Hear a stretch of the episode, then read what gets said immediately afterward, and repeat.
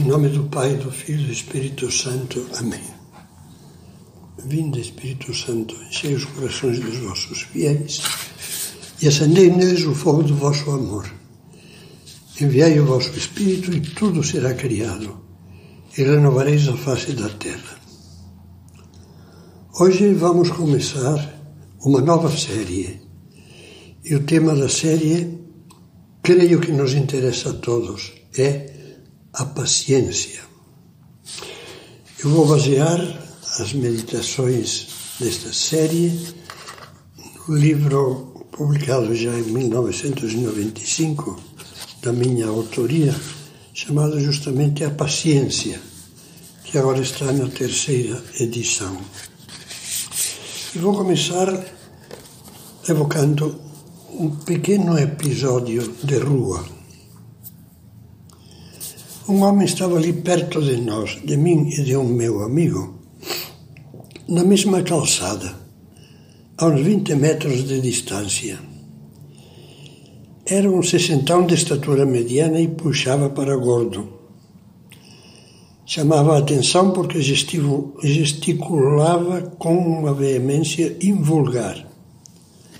Dava para perceber, mesmo de longe, que se lhe contraíam as feições.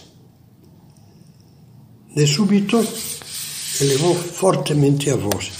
Então chegou a ter uma frase perfeitamente audível. Tenha a santa paciência. Não havíamos captado nada, nem eu nem o meu amigo, da agitada conversa anterior. Mas tínhamos uma certeza Aquele homem acabava de perder a paciência, que devotamente invocava como santa. Era evidente que o homem gordo não tinha gostado de alguma coisa de que lhe falara o outro. E o pedido de que tivesse santa paciência explodido como um desabafo foi sem dúvida provocado por uma contrariedade. Outro tinha afirmado, narrado ou defendido algo que o tinha aborrecido tinha contrariado. Sempre são as contrariedades que nos fazem perder a paciência.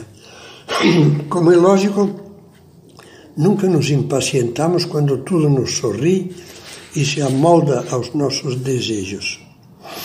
Se prestarmos atenção, poderemos observar que na nossa linguagem comum, a perda da paciência anda sempre associada a alguma coisa difícil de aceitar de aturar, de engolir, de sofrer. E dizemos: haja paciência para aguentar isso. Aquilo já está saturando as paciências. É dose, dizemos, e coisas deste tipo.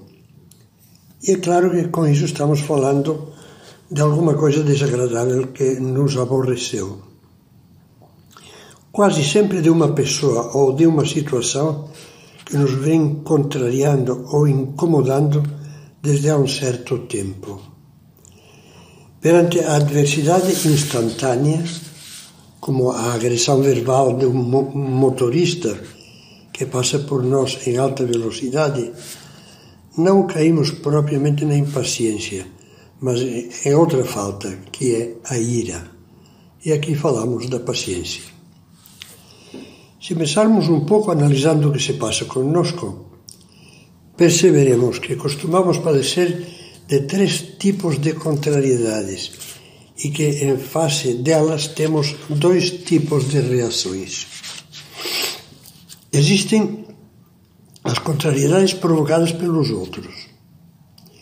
Eles têm aqueles modos desagradáveis de falar, de olhar ou de não olhar, de retrucar ou de não responder, de esquecer ou de estar lembrando-nos certas coisas a toda hora, de dirigir carro, dirigir, de se atrasar, de impor.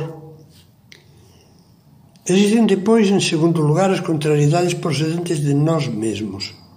Não me aguento. Voltei a deixar a chave de casa no escritório. Por que sempre gaguejo ao falar na sala de aula? Não consigo contar uma piada que faça rir ninguém.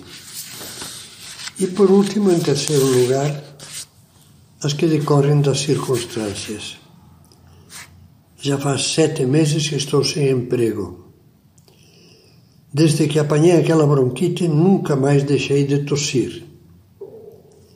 Justamente quando fui tirar férias, veio aquela frente fria estacionária e não parou mais de chover. De fato, quase todas as contrariedades se enquadram em algum desses três capítulos. Ora, ao lado desses três, dessas três espécies de contrariedade, existem dois modos diferentes, dizíamos, ainda que muito aparentados, de reagir. Vale a pena focalizá-los. O primeiro modo é propriamente a impaciência. É preciso dizer desde já que a impaciência em si mesma, na sua essência mais íntima, consiste em não saber sofrer.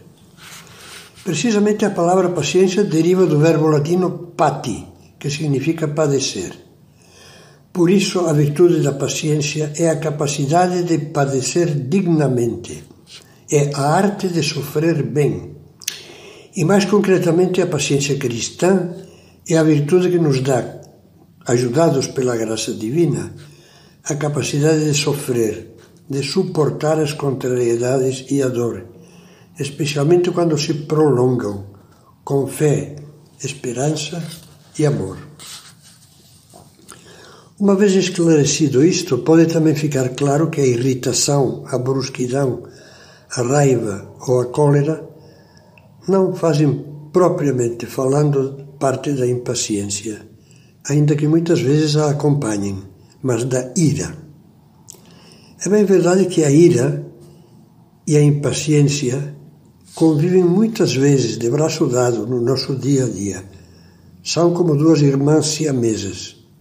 Mas é útil não perder de vista, nestas meditações, que a impaciência se dá mesmo que não se faça acompanhar de nenhuma emoção ou explosão simplesmente quando não sabemos aceitar ou aceitamos de má vontade aquilo que nos contraria ou nos faz sofrer. A impaciência é rica em apresentações. Pode se manifestar quer no nosso interior, quer externa, externamente, de maneiras muito variadas. Com muita frequência aparece em forma de queixas internas quando a pessoa se lamenta no íntimo, sentindo-se a vítima. Ou de reclamações ásperas ou lamurientas com os outros, ou de cobranças insistentes, ou de suspiros lastimosos, ou de trejeitos e desabafos reveladores de cansaços morais. Já não suporto mais, cheguei ao limite, ao limite isto é superior às minhas forças. Também são frutos da impaciência os comentários de desânimo e os olhares de tristeza. É interessante saber que um dos principais efeitos da virtude da paciência, efeito mencionado por Santo Tomás de Aquino, é expulsar a tristeza do coração.